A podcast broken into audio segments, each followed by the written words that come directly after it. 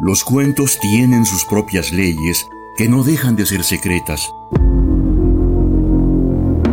Leyes que al fin impone o descubre el mismo narrador para deleite de nosotros.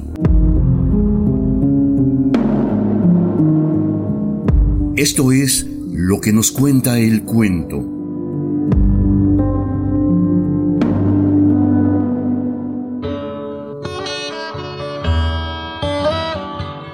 Jorge Ibargüengoitia nació en la ciudad de Guanajuato en 1928. Escritor y periodista, su obra es sumamente apreciada por su sentido irónico y una redacción en que presenta su particular ángulo de visión de la realidad social y política del país. Egresado de la Universidad Nacional Autónoma de México, fue becario de las fundaciones Rockefeller, Fairfield y Guggenheim. El cuento que presentaremos en esta emisión tiene por nombre ¿Quién se lleva a Blanca? Y en el mismo nos presenta una singular historia que tiene por escenario la Ciudad de México. Blanca es una mujer de evidentes principios religiosos, aunque también se distingue por su inclinación hacia las relaciones fugaces. Desea un compañero de buena posición económica, pero también dispuesta a asumir las privaciones que le ofrece el hombre que le interesa. Jorge Ibargüengoitia fue autor de obras tan difundidas como Los Relámpagos de Agosto, Maten a León, estas ruinas que ves, Las Muertas y La Ley de Herodes. Esta última fue publicada en 1967 y de la misma hemos extraído la irónica y mordaz narración que llevamos a usted ahora.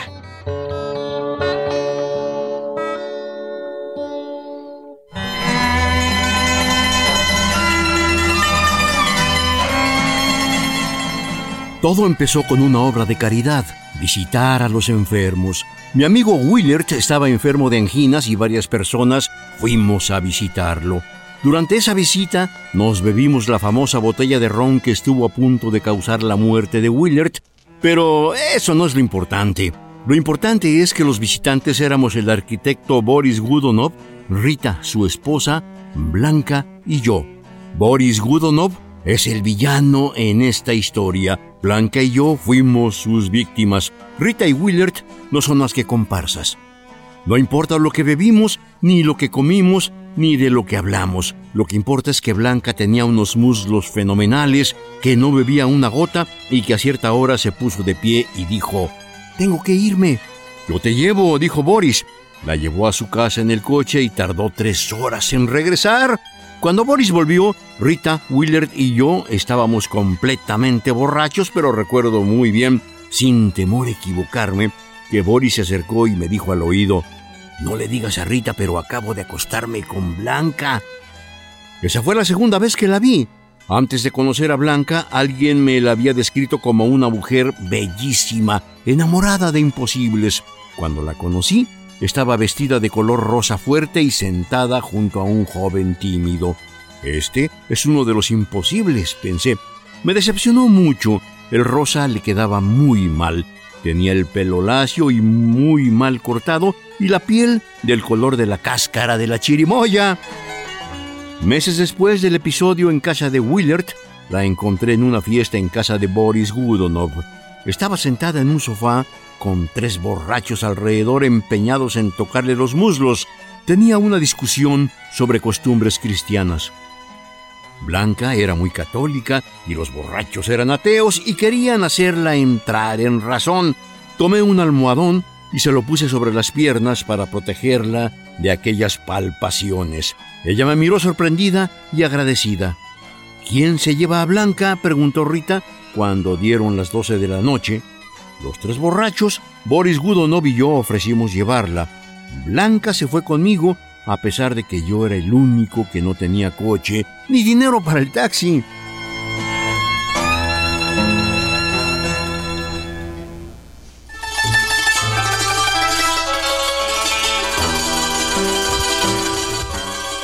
Caminábamos por la colonia Narvarte, le dije que me había dado cuenta de que ella era tímida.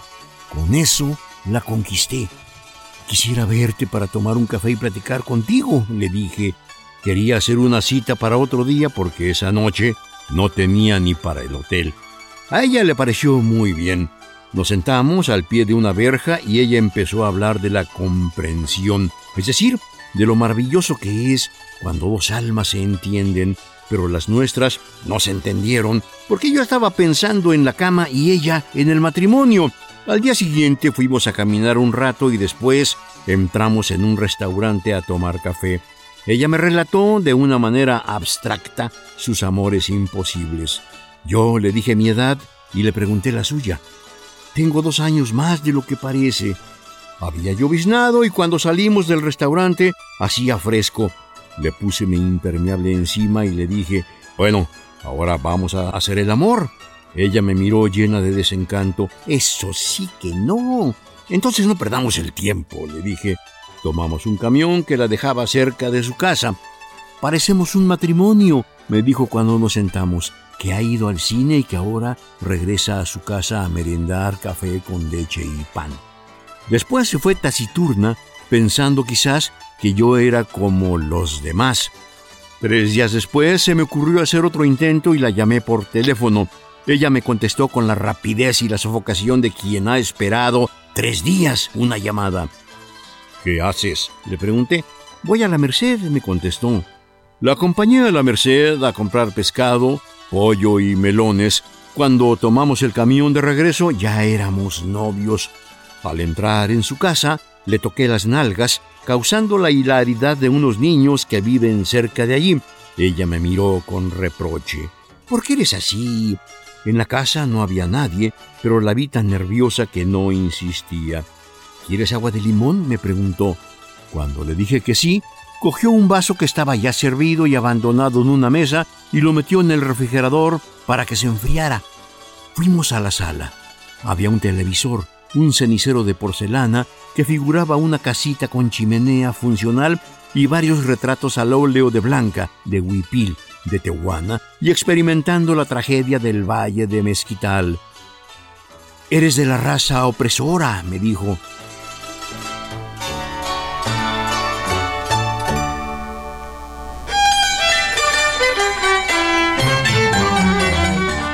Fui su novio durante dos o tres semanas. Iba por ella a la universidad porque estaba estudiando para trabajadora social. Caminábamos largas horas y después nos sentábamos en un parque porque yo no tenía dinero para más. Un día quise convidarle unos sopes, pero cuando supo que eran a peso, le pareció un desfilfarro y me llevó arrastrando hasta la esquina. No gastes en mí, me dijo, y no comimos sopes. Una tarde estábamos sentados en una placita que hay en San Ángel sin decir nada. Cuando pasó un camión haciendo mucho ruido, me dijo, se rompió el hechizo. No le contesté. Estaba tan resignada a pasar miserias a mi lado que hasta yo empecé a creer que acabaríamos casándonos. Blanca vivía con su padre, que era jefe de algún archivo. Su madre, que era una abnegada mujer mexicana, la esposa abandonada de un hermano de Blanca, las seis hijas de este matrimonio y un hermano soltero. Cuando me conocieron, el día en que vimos en la televisión una película argentina, la madre dijo, según Blanca, que era de confianza, pero el resto de la familia pensaba que todos los hombres son muy malos, ofrecen muchos regalos y así. Eso me lo contó Blanca porque yo no les oí decir más que buenas noches. Yo sé que en el fondo eres bueno, me decía Blanca. Una noche estábamos platicando en el jardín que quedaba fuera de su casa. Llegó el hermano soltero, entró sin saludarme, subió a su cuarto y a los cinco minutos abrió la ventana con mucha violencia para que supiéramos que era hora de despedirse. Me gustas tanto, me dijo un día, que si pasara junto a mí Rock Hudson ni lo miraría siquiera. Me sentía obligado a casarme con ella porque ella creía que iba a casarme con ella. Si esto se acabara, me dijo durante uno de nuestros paseos vespertinos, me daría mucha tristeza. Y no se hubiera acabado si no hubiera sido por lo que pasó en el bar del paseo. La cosa fue así. Un día tuve dinero y la invité a tomar la copa. Ella pidió un vermut batido que le duró toda la tarde. Cuando lo terminó, me dijo cómo iban a llamarse nuestros hijos. El primero, Ernesto, el segundo, Juan, el tercero, Esteban, por San Sebastián, y las mujercitas, etc. Se apagó la luz en el hostal. Cuando íbamos a salir, nos dieron una vela y bajamos doce pisos alumbrándonos con ella. Al llegar a la calle le dije, esto no puede seguir así. Pero así como antes no había entendido que lo que yo quería era acostarme con ella, no entendió entonces que no quería casarme. Explicarle que no iba a haber matrimonio me tomó tres sesiones mortales. Le dije que necesitaba libertad, que tenía dos amantes de las que no quería prescindir. Le dije que nunca iba a tener dinero para casarme y en la tercera sesión me dijo, si necesitas libertad y dos amantes y no tienes dinero, vamos a seguir como tú quieras.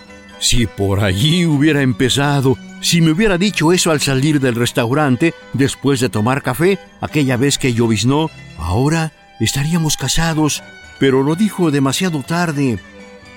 Blanca, lo que quiero no es seguir de ninguna manera.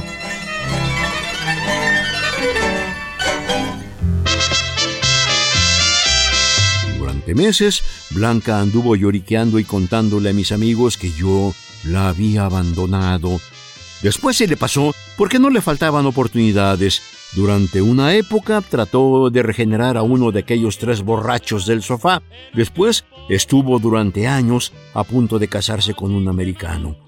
Hace poco, el borracho a quien Blanca no pudo regenerar y que seguía borracho, me dijo, cuando Blanca y yo éramos amantes, me decía que a ti te había querido mucho y que nunca le hiciste nada. Me di cuenta de que me había convertido en otro de los imposibles. Me puse furioso.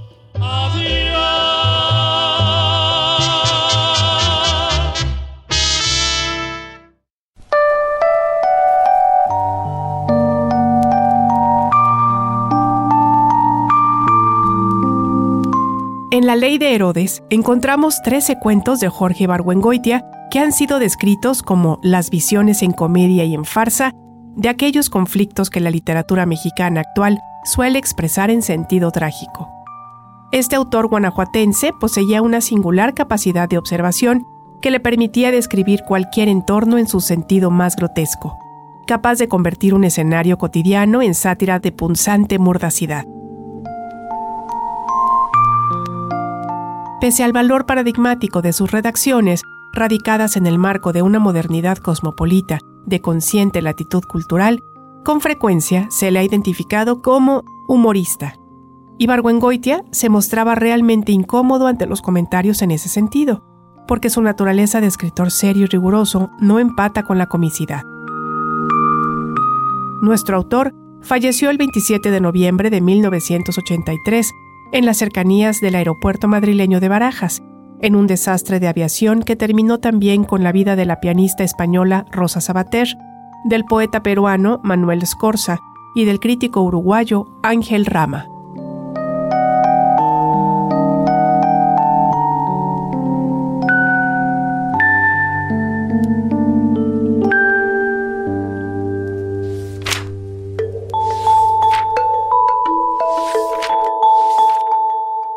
Los cuentos tienen sus propias leyes que no dejan de ser secretas. Leyes que al fin impone o descubre el mismo narrador para deleite de nosotros. Esto fue lo que nos cuenta el cuento, una realización de Ileana Quirós y Jorge Vázquez Pacheco.